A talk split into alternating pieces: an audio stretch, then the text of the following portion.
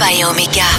Qui maniait nous commencer Et qui côté nous aller Le commencement et la fin De la Genèse à l'Apocalypse. du début du temps. Au temps de la fin. Découvrez les secrets des origines et de l'avenir. Avec Jean-Luc Chandler. Le mercredi à 10h, Alpha et Omega.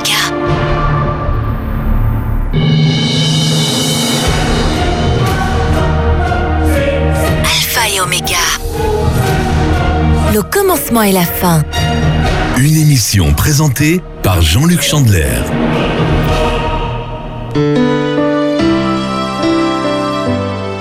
Heureux de vous retrouver, auditeurs et auditrices d'Espérance FM, que vous écoutez sur les 91.6 de la bande FM ou via Internet sur les www.espérance.fm. Vous êtes dans votre émission Alpha et Oméga, le commencement et la fin avec Jean-Luc Chandler, docteur en sciences religieuses. Nous voyageons de la Genèse à l'Apocalypse. Bonjour Jean-Luc Chandler, comment allons-nous? Eh bien, grâce à Dieu, nous allons bien. Donc, bonjour à toi, Lisiane, euh, à Alex et également à tous nos amis auditeurs. Euh, Je suis heureux de vous retrouver.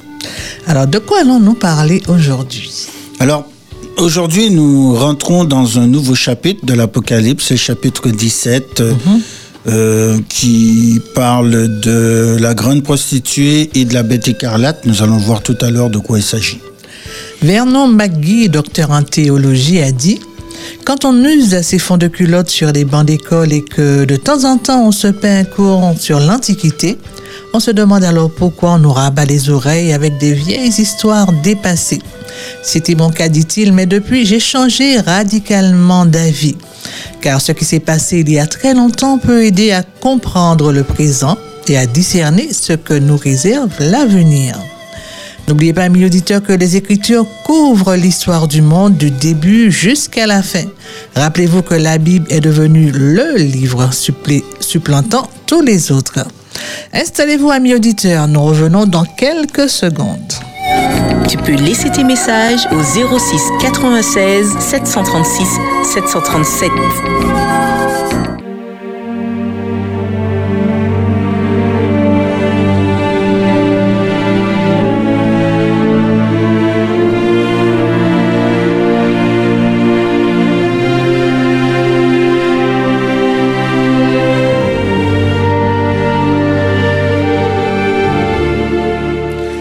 Notre texte du jour est tiré du livre de l'Apocalypse 17 au verset 1 à 3. Puis un des sept anges qui tenait les sept coupes vint et il m'adressa la parole en disant, Viens, je te montrerai le jugement de la grande prostituée qui est assise sur les grandes eaux. C'est avec elle que les rois de la terre se sont livrés à l'impudicité, et c'est du vin de son impudicité que les habitants de la terre se sont délivrés. Il me transporta en esprit dans un désert, et je vis une femme assise sur une bête écarlate, pleine de noms de blasphème, ayant sept têtes et dix cornes.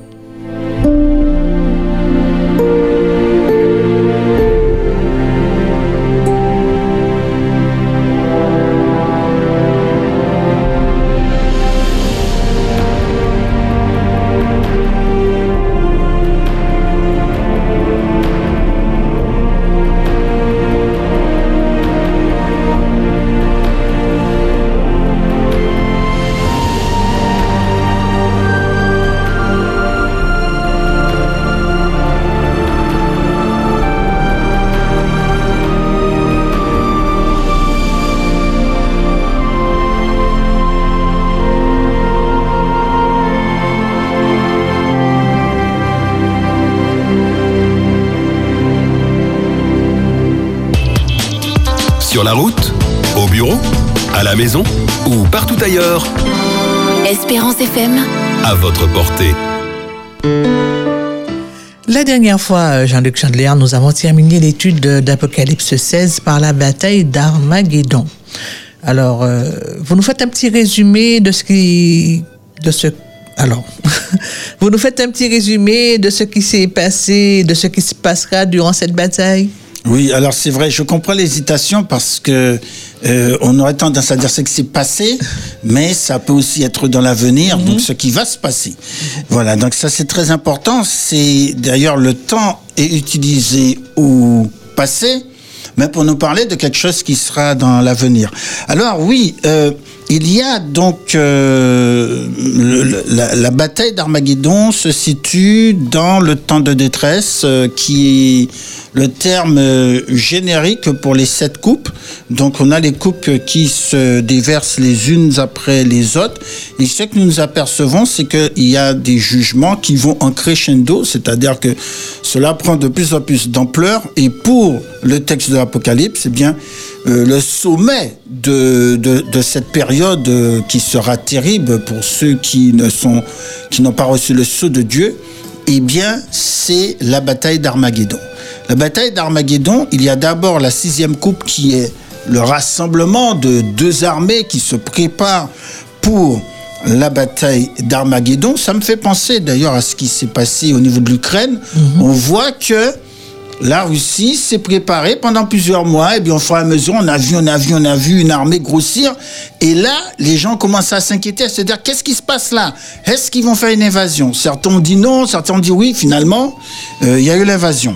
Donc, euh, la sixième coupe, c'est ça, ce sont les deux armées qui sont en train de se préparer, alors c'est au niveau, euh, dans un sens spirituel, parce que c'est l'armée de Satan contre l'armée du Christ, et puis là, septième coupe, eh bien, c'est la bataille d'Armageddon, proprement parlé. Et qu'est-ce qui se passe dans cette bataille?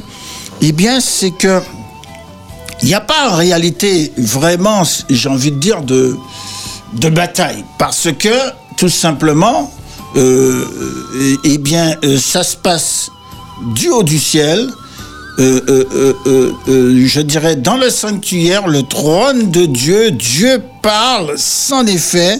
Il y a ce moment-là, la terre est ébranlée et d'un seul coup, il détruit la trinité satanique, la bête, le dragon, la bête et le faux prophète. Les nations sont terrassées et ça s'achève comme cela, euh, euh, avec une description euh, qui, est, qui est forte, c'est-à-dire euh, le plus grand tremblement de terre que le monde ait jamais connu, euh, des, des montagnes qui s'écroulent, des, des îles qui sont déplacées de leur place, de la grêle qui tombe. C'est ce que la Bible appelle le jour du Seigneur et que nous avons l'occasion de le voir la dernière fois. Eh bien, c'est un déluge, non pas de pluie, mais un déluge de feu et qui va aboutir ultimement et à la destruction de tous les méchants. Alors, si nous envisageons euh, le péché au point de vue le plus général, nous verrons qu'il a toujours euh, revêtu l'une ou l'autre de ces deux formes, la corruption, la corruption ou la violence.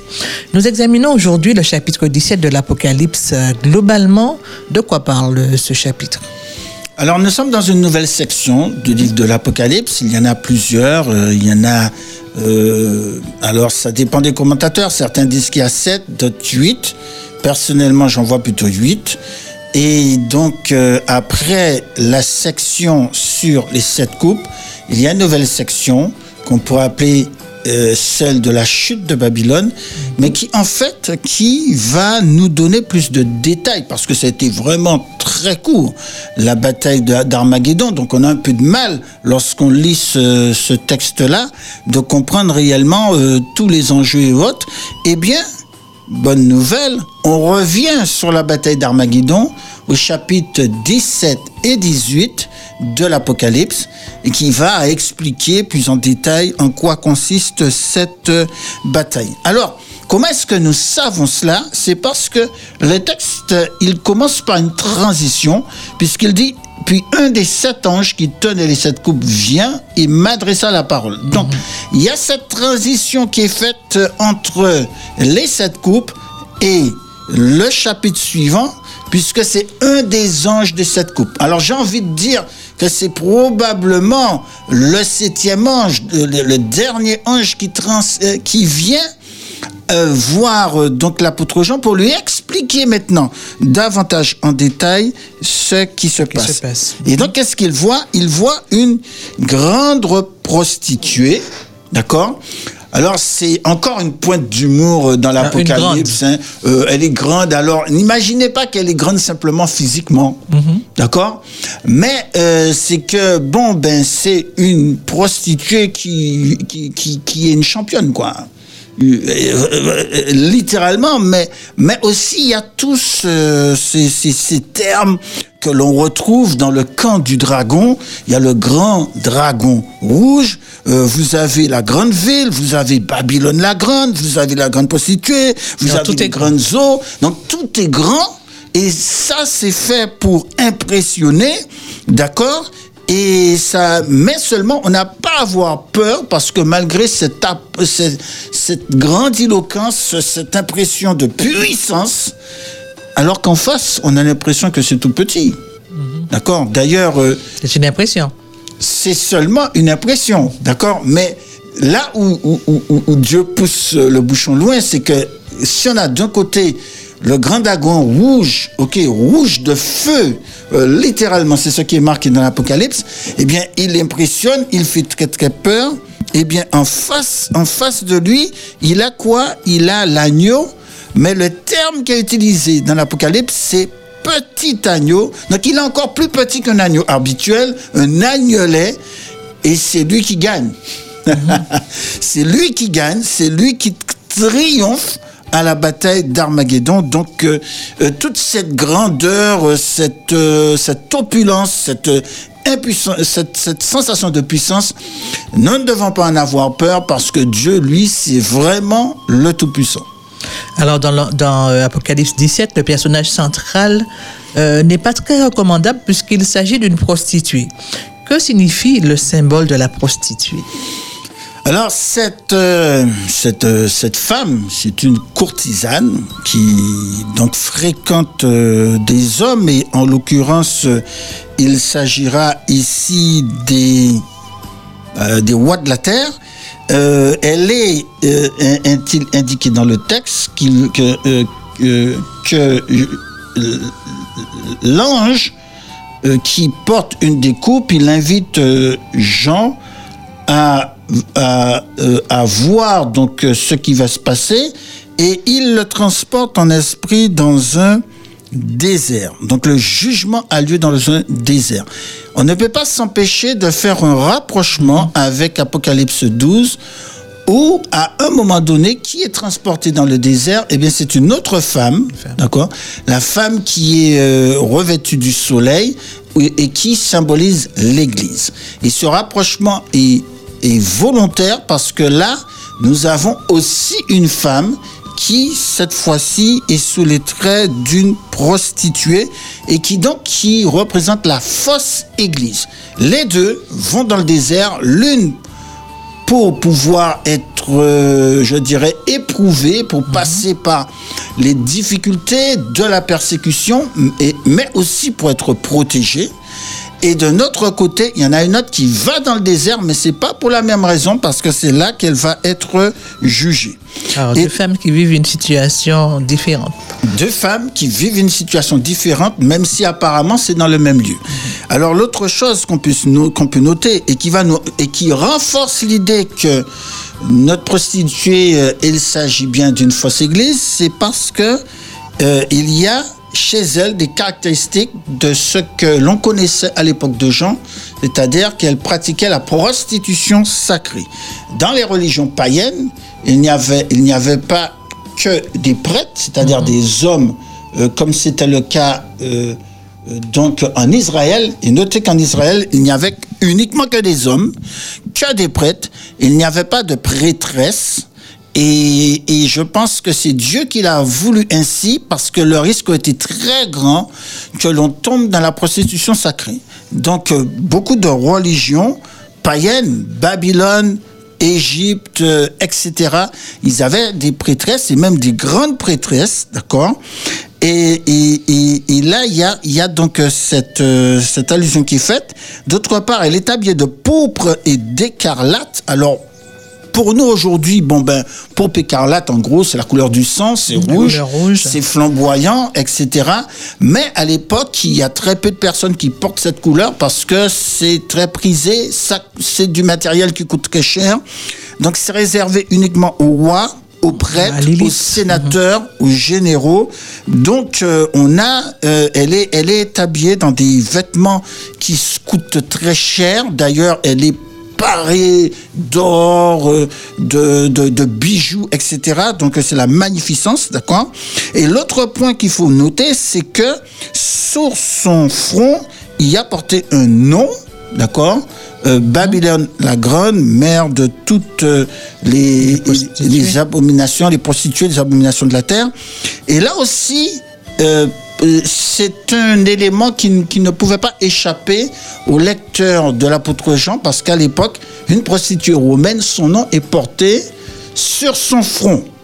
D'accord? Donc on a la même chose. D'ailleurs, ça fait euh, une antithèse, euh, je dirais un contraste avec le grand prêtre en Israël qui aussi a un nom porté sur son front. Mais le nom qu'il a porté sur son front, c'est le nom de Dieu, Yahvé. D'accord?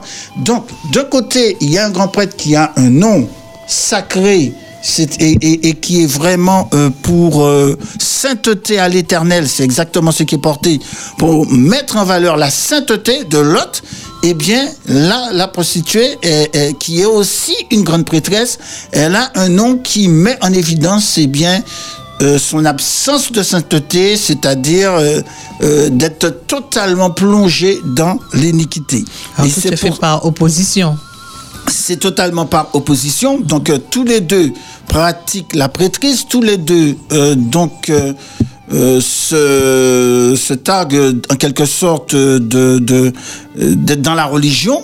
Mais on voit que dans le comportement, dans l'état d'esprit, eh bien, c'est totalement différent. Et on note cette- ce, ce qualificatif Babylone, mère de toutes les prostituées. Ça veut dire que vraiment, euh, on peut pas aller plus loin que ça euh, dans le mal. 91.6. 91.6, C'est Espérance FM. c'est Espérance FM.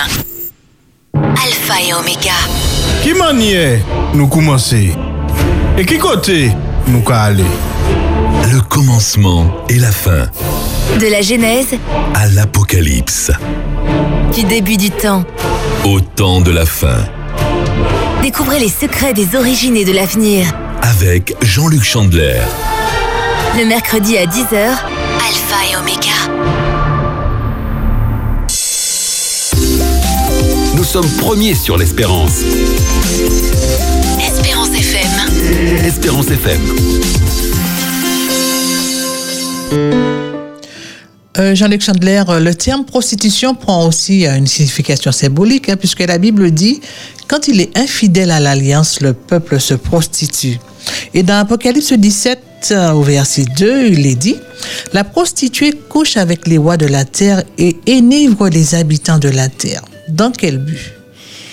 Pour le but, il est assez simple en réalité, c'est tout simplement dans l'objectif de dominer le monde.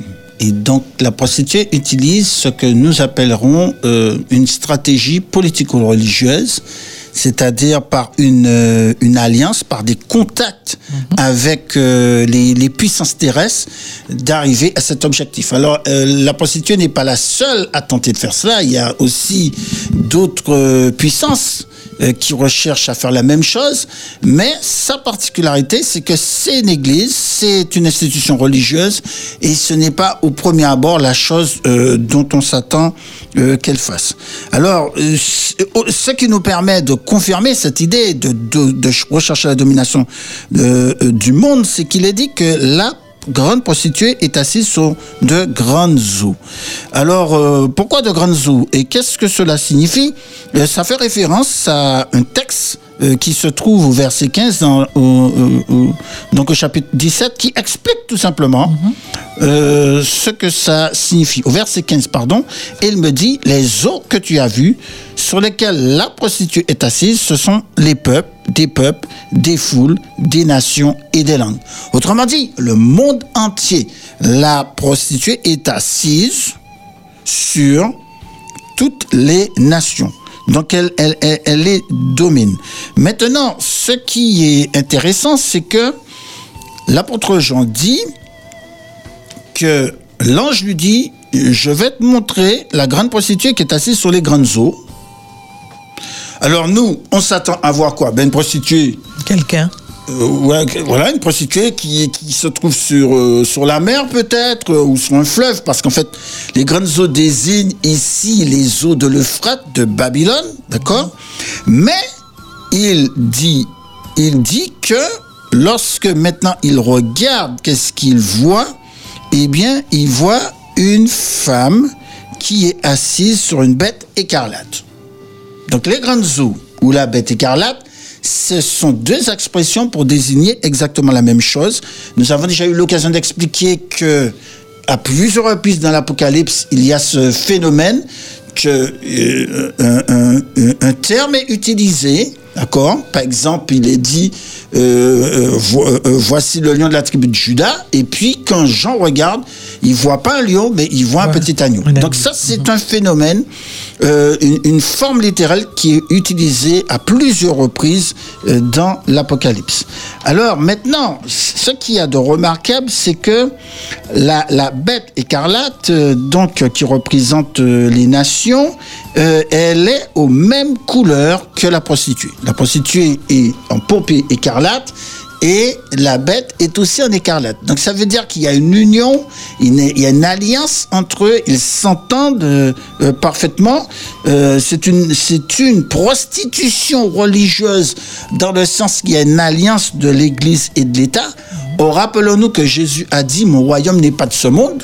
Donc, euh, ou, ou encore, il a dit, euh, donnez à César ce qui est à César et à Dieu ce qui est à Dieu, pour pouvoir bien signifier que Faire la différence. euh, faire la différence, ne pas mélanger les gens mélanger. parce que leurs objectifs sont contraires. C'est-à-dire que lorsque euh, le, le- le- le monde religieux veut faire de la politique, eh bien, il va dénaturer sa nature et l'objectif que Dieu lui a confié, euh, qui est une transformation intérieure de l'être humain et non pas de chercher par des moyens humains euh, euh, d'arriver à ces résultats. On constate aussi que la prostituée, elle donne du vin à boire au roi et aux habitants de la terre.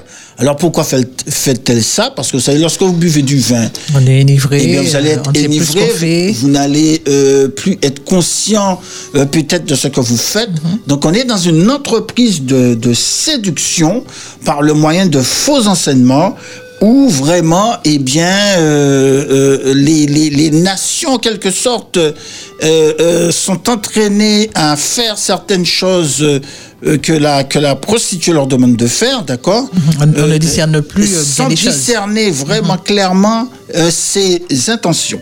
Et donc il y a, il y a un danger, il y a un danger lorsque on mêle politique et religion. Cela a été démontré tout au cours de l'histoire. L'un des plus grands dangers, c'est l'intolérance religieuse et ça c'est contraire à ce que Dieu demande. Maintenant, on note une chose, c'est qu'il n'y a pas que les, rois de la terre, il n'y a pas que les habitants de la terre qui sont enivrés. Mais la grande prostituée aussi, elle est aussi enivrée et il est dit euh, au verset 6, et je vis cette femme ivre du sang, du sang des saints et du sang des témoins de Jésus. Et en la voyant, dit Jean, je fus saisi d'un grand étonnement. Donc là, voilà, ça c'est le résultat. Le résultat de l'enivrement, puisqu'elle boit aussi, du, du vin qui, qui s'est transformé en sang, d'accord? Eh bien, c'est cela, c'est l'intolérance, c'est euh, la la la euh, de- d'arriver à un résultat où il y a des personnes, eh bien, qui, euh, si on ne suit pas la ligne euh, convenue, eh bien, qui perdent leur vie. On se perd un peu. D'accord? Donc, les, les- les- des martyrs euh, pour le nom de Jésus. Et l'apôtre Jean est dans l'étonnement, stupéfait. Euh, pourquoi? Parce que, euh, quelque part, il a vu cette femme auparavant. Il l'a vue au chapitre 12. D'accord L'Église qui était persécutée et qui là qu'il voit comme étant persécutrice. Donc l'Église est méconnaissable. D'accord. Alors, selon euh, Apocalypse 13, verset 3, la prostituée est une cavalière. Elle est assise sur la bête écarlate. Alors, que représente cet animal? Bien, alors euh, cet animal, la bête écarlate, il faut effectivement donner une description euh, de, de, de qui elle est. Euh, c'est un animal qui a sept têtes et dix cornes. Alors, il y a déjà eu dans l'Apocalypse deux autres animaux qui ont sept têtes et dix cornes. C'est le cas du dragon, c'est le cas de la bête qui monte de la mer. Et si on a exactement les mêmes euh, caractéristiques, eh bien, c'est pas par hasard. Ça veut dire qu'il y a euh, euh, unité d'esprit, il y a même orientation. et, euh, ils vont euh, tous dans le même sens. On note aussi qu'elle a des noms de blasphème. Et lorsqu'on parle de blasphème, ça veut dire qu'on parle de religion. Euh, c'est euh, c'est dans le domaine de la religion que, le- que l'on peut dire quelque chose qui est une insulte ou une offense à Dieu. Et donc, on voit déjà qu'il y a une orientation de la bête écarlate, donc cette puissance, euh, euh, j'ai envie de dire politico-religieuse, eh bien, qui, euh, offense Dieu. D'accord? Alors, l'autre chose que l'on note, c'est ce qui est dit dans Apocalypse 17, verset 8, euh, il- l'ange dit à l'apôtre Jean, la bête que tu as vue était, et elle n'est plus, elle doit monter de l'abîme et aller à la perdition. D'accord Et les habitants de la terre, ceux dont le nom n'a pas été écrit dès la fondation du monde dans le livre de vie, s'étonneront en voyant la bête parce qu'elle était, qu'elle n'est plus et qu'elle reparaîtra. Ce qu'on note ici, c'est une sorte de... Donc il y a une disparition il y a eu une disparition. Il est en train de nous dire que la bête était déjà là, mais qu'elle a disparu et que maintenant elle réapparaît, elle ressuscite. D'accord Elle ressuscite. Et mais que elle va, elle ressuscite pas pour rester pour toujours, mais qu'à un moment elle va, elle va disparaître à nouveau, et que les habitants de la terre qui, qui voient cela, voient cette résurrection, eh bien sont émerveillés, sont dans l'étonnement, euh, euh, ils sont, ils sont euh, ébahis de voir que euh, une bête qu'on qu'on pensait qui avait disparu a, a- a réapparu Et de retour. et de retour. Encore une fois, ça nous rappelle quelque chose. Ça nous rappelle dans Apocalypse 13, la bête qui monte de la mer, qui euh, euh, avait reçu une blessure mortelle, et cette blessure a été guérie. Donc elle, elle- elle aussi, euh, elle est ressuscitée euh, d'une certaine manière. Et donc euh, on a aussi Là encore, une autre allusion, celle de la bête qui monte de l'abîme. Ça, ça se trouve dans le chapitre 11 de l'Apocalypse.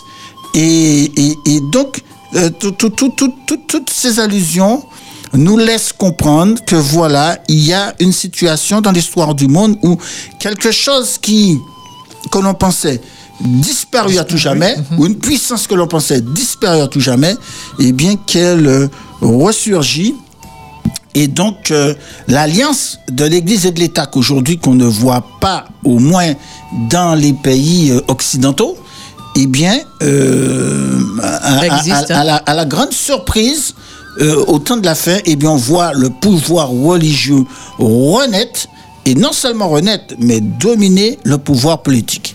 D'accord. Eh bien, nous faisons une petite pause et revenons dans quelques minutes. Tout de suite, encore plus d'espérance.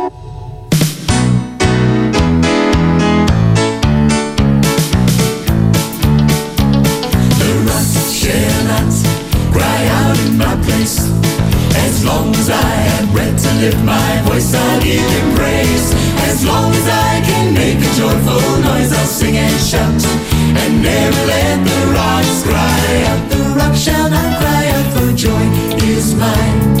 I will lift my voice. Well, I've got every reason under heaven to rejoice.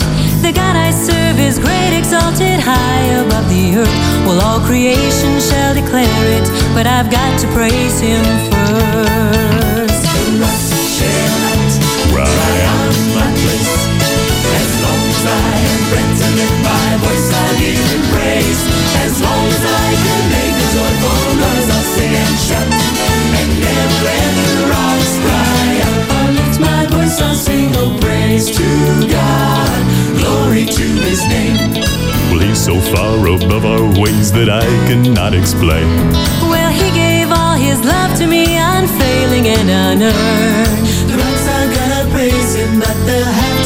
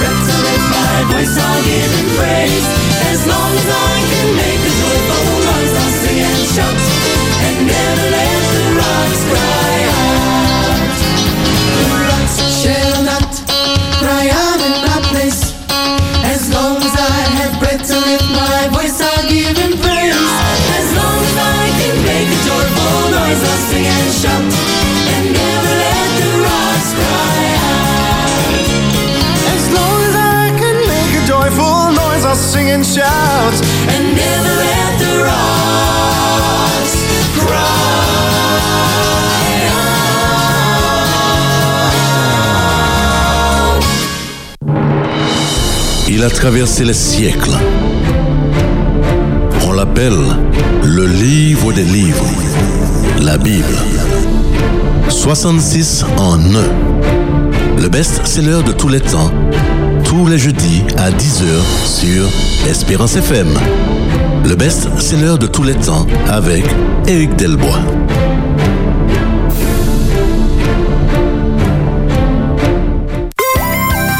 Espérance FM, mi radio aimé.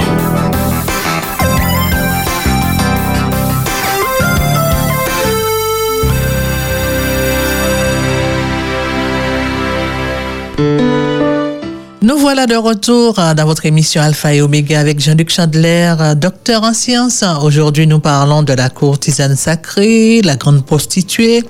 Et nous sommes à mi-parcours euh, de notre discussion.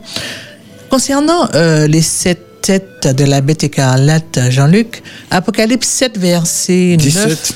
Apocalypse 17, verset 9 à 10 dit qu'elles sont sept montagnes, mais aussi sept rois? Alors, qu'est-ce que cela veut dire? Un petit éclaircissement.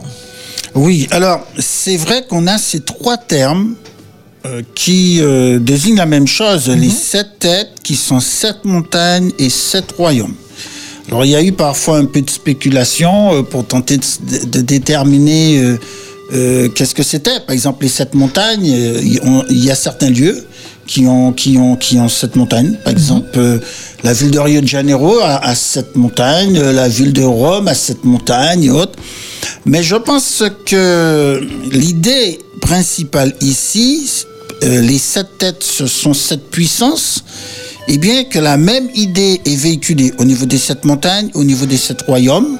Donc, euh, je pense qu'il vaut mieux rester sur cette idée. Maintenant, ce qui est intéressant, c'est que l'on constate qu'il est dit que les sept rois, ok, il y en a cinq qui sont déjà tombés, qu'il y en a, il y en a un qui est présent et il y en a un qui est à venir et ça fait sept. Maintenant, il faut se resituer, c'est très important parce que si on le fait pas, eh bien, on, on risque de se tromper par rapport à l'interprétation. C'est que tout ça est dit à l'époque de Jean. Donc, il parle de cinq royaumes qui sont dans le passé par rapport à son époque, euh, un royaume qui a son époque et un royaume qui est à venir.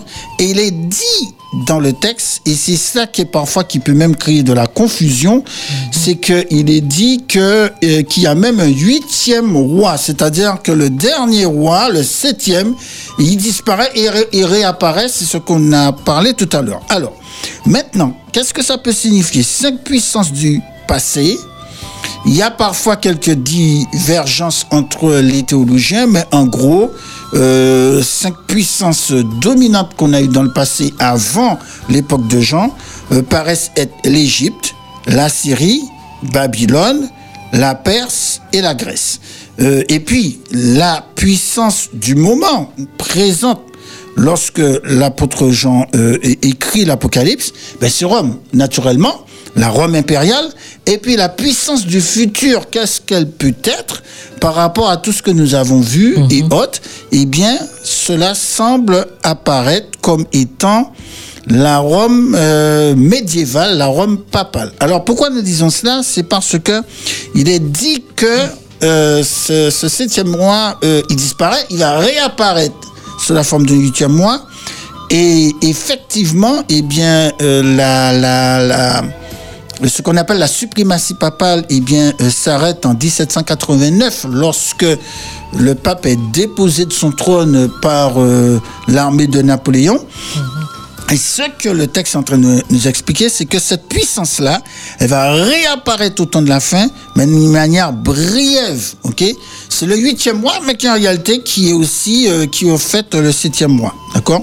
Donc on a ici, comme nous l'avons déjà dit, une parodie de la mort et de la résurrection de Jésus. Et là aussi, on a une autre allusion par rapport à Babylone, euh, puisque la, celle qui a fondé la religion de Babylone, Sémiramis, la reine Sémiramis, qui était l'épouse de Nimrod, le constructeur de, de, de la tour de Babylone, euh, de, de Babel, eh bien, euh, elle a eu un fils, Tammuz, et d'après la légende, eh bien, ce fils euh, qu'elle a déifié a été tué par des animaux sauvages et elle a prétendu qu'il était ressuscité. Donc on a ainsi des, euh, euh, même au travers de ce texte-là, encore une nouvelle fois des allusions à, à- à Babylone. Donc euh, le culte euh, euh, qui s'est opposé à celui du vrai Dieu. Alors, Apocalypse 17, verset 12 euh, dit ceci au sujet des dix cornes de la bête écarlate. Les dix cornes que tu as vues sont dix rois qui n'ont pas encore reçu de royaume, mais qui reçoivent autorité comme rois pendant une heure avec la bête. Alors, qu'est-ce que ça veut dire? Oui, alors, les, les, les dix rois, ok, euh, on- dans Daniel, nous avons aussi dix cornes, sur une bête terrible, dans Daniel le chapitre 7. Donc, euh, c'est encore une image, euh, une allusion par rapport à cela. Mais maintenant, nous sommes au temps de la fin et, et, le chapitre et le, numéro, euh, le chiffre 10 représente euh, la totalité, la plénitude des nations. C'est pas juste 10 royaumes, mais c'est la totalité des nations qui vont donner leur pouvoir euh, donc euh, à la bête. Ici, l'expression la bête ne désigne pas la bête écarlate de notre texte, mais, mais ce raccourci qui est utilisé à travers le livre de l'Apocalypse pour parler de la bête qui monte de la mer, d'accord Que l'on appelle la bête, et c'est pour ça qu'on a cette expression, le dragon, la bête et le faux prophète. Donc, euh, il y a un règne qui, euh, qui a lieu. Euh, il, est, il est indiqué que les dix cornes que tu as vues sont dix rois qui n'ont pas encore reçu du royaume, mais qui reçoivent autorité comme roi pendant une heure avec la bête. Ils ont le même dessein et ils donnent leur puissance et leur autorité à la bête. Ainsi donc, ce qu'on voit, c'est que les puissances politiques donnent leur puissance législative, militaire, tout ce qu'on peut imaginer, donnent leur puissance à la, à la puissance religieuse. Donc, on parle d'alliance de l'Église et de l'État, et pendant une courte période, eh bien, ils vont régner ensemble. C'est une période très courte, euh, seulement une heure prophétique. Alors, euh, nous ne savons pas si vraiment Dans ça va, l'espace-temps, on ne sait pas combien de temps ça va durer. Ça va se passer comme ça, mais, mais supposons que ce soit euh, euh, littéralement ça, eh bien, on- peut calculer la période de temps, puisque une année prophétique, c'est 360 jours, qu'on diviserait par 24 pour pouvoir obtenir une heure, une heure prophétique, et donc à ce moment-là, on obtiendrait 15 jours. Donc une courte période de 15 jours où il y a une domination totale de, des puissances terrestres, d'accord? Ce sont les puissances politiques et de la puissance religieuse. Euh, et donc pendant cette période-là, eh bien, le peuple de Dieu risque d'être à la merci parce qu'ils ont le règne pour faire quoi? Ben Pour lutter contre le peuple de Dieu, mais le texte nous précise, et cela c'est très important, il est dit au verset 14, ils combattront contre l'agneau et l'agneau les vaincra parce qu'il est le Seigneur des Seigneurs et le roi des rois. Il les appelés, les élus et les fidèles qui seront avec lui, les vaincront aussi. Donc nous sommes ici dans le contexte de la bataille d'Armageddon, c'est-à-dire que pendant une période courte, les nations de la terre et la puissance religieuse donc luttent contre le peuple de Dieu dans le but euh, de l'anéantir, mais l'agneau intervient en cherchant à lutter contre le peuple de Dieu. Notez bien, il est dit, ils combattront contre l'agneau. Donc, il- il- donc du point de vue, je dirais, euh, euh, planétaire, ce qui est visible, c'est qu'ils luttent contre le peuple de Dieu. Mais en réalité, ils luttent directement, en fait, contre l'agneau. Et l'agneau va les vaincre. Et c'est intéressant parce que dans ce texte, euh, là, là, il y a peut-être deux fois dans l'Apocalypse, si j'ai bonne mémoire, où on voit cette expression. Le Seigneur des Seigneurs et le Roi des Rois. Cette expression apparaît ici pour bien faire comprendre que, eh bien, le petit agneau, il est tout puissant. Il est au-dessus des nations, au-dessus de tout. Et lui, eh bien, euh, il euh, détruit totalement cette coalition politico-religieuse. Alors nous pouvons dire que cette trahison nous rappelle que tout combat concerté contre Dieu est peine perdue, hein, car seuls ses desseins se réalisent. 100% d'espérance sur Espérance FM. Espérance FM. Espérance FM, Espérance FM, la voix de l'espérance. la voix de l'espérance.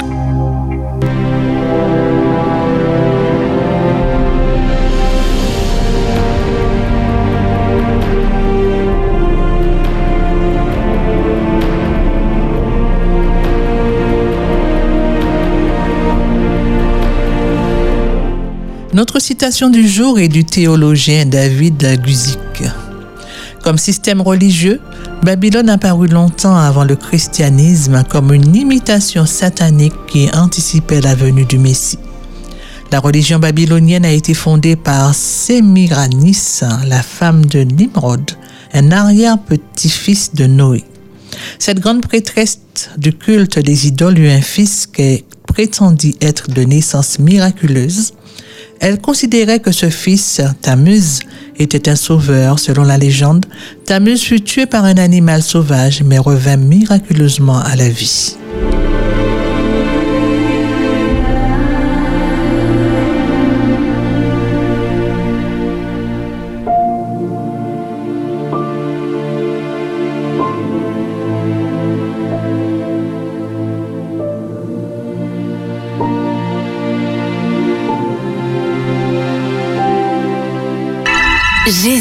L'espérance de la vie éternelle. Après le règne d'une heure hein, avec la bête, l'ange dit à l'apôtre Jean dans Apocalypse 17 au verset 16, Les dix cornes que tu as vues et la bête haïront la prostituée, la dépouilleront et la mettront à nu, mangeront ses chairs et la consumeront par le feu. Qu'est-ce qui explique euh, ce revirement de situation, Jean-Luc Chandler? Alors ça s'explique par le fait qu'ils ont perdu. Et Vous savez, lorsqu'il y a une défaite, eh bien, on cherche toujours euh, le coupable, on cherche toujours le, le responsable de la défaite et, et ce qui est désigné, eh bien, c'est la grande prostituée, parce que c'est elle qui a dirigé la coalition. Donc on a, on a brusquement euh, une, une coupure de cette association entre la grande prostituée et la bête écarlate la bête euh, euh, euh, renverse donc sa cavalière et se met donc à la tuer. Ce qui se passe tout simplement, c'est qu'une fois que la bataille d'Armageddon a été livrée et que la victoire a été remportée par Dieu, eh bien, les nations réalisent qu'elles ont été trompées, qu'elles ont été dupées. Euh, toute cette euh, opération de séduction, ok, de mensonge, eh bien, euh, ils découvrent, euh, ils découvrent que cela ne correspondait pas à la vérité. Découvrent tous les mensonges. Voilà, tout à fait. Et maintenant, il y a des foules entières, il y a des nations entières qui découvrent qu'elles- que non seulement ils ont perdu, mais qu'elles sont destinées à la perdition éternelle. Et donc, ce qui se déclenche, eh bien, c'est la rage, la furie contre Babylone, c'est-à-dire que euh, on est en train de brûler ce que l'on avait adoré. Et, et ça, c'est un avertissement qui est adressé à ceux qui euh, ont, ont- ont la tentation de trafiquer la vérité, qui, euh, au lieu de s'attacher purement et simplement à la vérité de la Bible, eh bien, font des compromis avec l'erreur ou d'autres choses comme ça pour des avantages matériels terrestres, eh bien, le résultat euh, sera euh, terrifiant pour eux. Ok. Alors, ben, on, sait que Babylone fut dès les temps anciens la source euh, de l'idolâtrie, en même temps que le siège d'une puissance qui ne reconnaissait pas Dieu. Dites-nous, Jean-Luc Chandler, quelle leçon faut-il retirer de la chute de Babylone? Ce qu'il faut retenir, c'est que le mensonge ne paie pas. Donc, euh, il y a eu une euh, grande tentative de séduction, nous présente l'Apocalypse. Il y a plusieurs textes qui en parlent. À la fin des temps, une grande tentative de séduction de la part de la superpuissance religieuse, euh, comme je l'appelle. Euh, et, et lorsque Dieu intervient à Armageddon, la voix de Dieu qui dit sans effet, et bien à ce moment-là, le mensonge est démasqué. Et ce- la leçon que nous devons retenir, c'est que bon, il y a des choses qui ne s'associent pas, qui ne vont pas ensemble. Le, le temporel et le spirituel ne vont pas ensemble, ne peuvent pas se mélanger.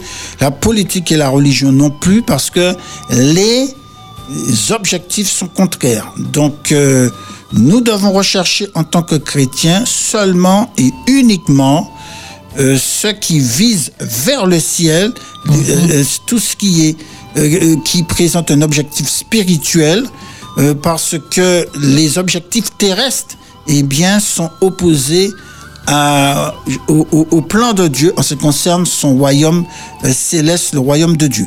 Donc euh, Dieu, il est souverain, euh, il, il obtiendra la victoire et le peuple de Dieu également avec lui, euh, alors que par contre pour Babylone ce sera une immense défaite. Donc euh, nous devons nous attacher euh, à Dieu, à Dieu seulement et nous détourner de, de toute tentation de, de- je, je- parle en particulier pour l'Église, de, de toute tentation d'une ambition terrestre quelconque. Donc c'est Dieu qui, euh, qui, doit être le centre de notre vie et ne nous attachons pas à des ambitions terrestres, mais au contraire cherchons euh, sincèrement le royaume de, Dieu et, et toute autre chose nous sera donnée par-dessus. Eh bien, nous sommes arrivés à la fin de cette émission. Merci Jean-Luc Chandler pour toutes ces explications qui nous permettent hein, de nous situer dans le temps, de découvrir et de comprendre des textes bibliques hein, que peut-être euh, nous n'avions pas compris. Et euh, ce que je voudrais euh, rajouter, ma pensée pour conclure, euh, pensez à la joie intense que tu éprouveras, ami auditeur, quand Babylone la Grande aura disparu et que la guerre d'Armageddon sera finie. Et surtout, imagine le bonheur profond que tu ressentiras quand le nom et la souveraineté de Dieu sera pleinement justifiés. Qu'en penses-tu, qu'en pensez-vous, euh, Jean-Luc Chandler? Bon, alors ce que j'en pense, c'est que évidemment, nous sommes à une époque qui est dramatique. Nous sommes à une époque du temps de la fin. Nous sommes à une époque où on se rapproche très très vite de, de la période où Jésus revient. Donc c'est très important pour nous tous euh, de d'en tenir compte et que eh bien nous que nous soyons attachés plus que jamais à la vérité et à la seule vérité de la parole de Dieu. Mhm. En plus de prier, nous devons étudier et méditer la parole de Dieu, y compris ses prophéties passionnantes concernant notre époque. En priant et en étudiant ainsi qu'en participant le plus possible à faire connaître ce Dieu si merveilleux, nous garderons notre foi forte et notre espérance vivante. Nous vous donnons rendez-vous euh, la semaine prochaine, amis auditeurs, nous en vous souhaitant de passer une belle journée sous la protection divine. C'était Alpha et Oméga. Le commencement et la fin. Qui maniait nous commencer. Et qui côté nous qu'à aller. Alpha et Oméga. Qui maniait nous commencer Et qui côté nous qu'à aller Le commencement et la fin De la Genèse à l'Apocalypse. du début du temps. Au temps de la fin. Découvrez les secrets des origines et de l'avenir. Avec Jean-Luc Chandler. Le mercredi à 10h, Alpha et Oméga.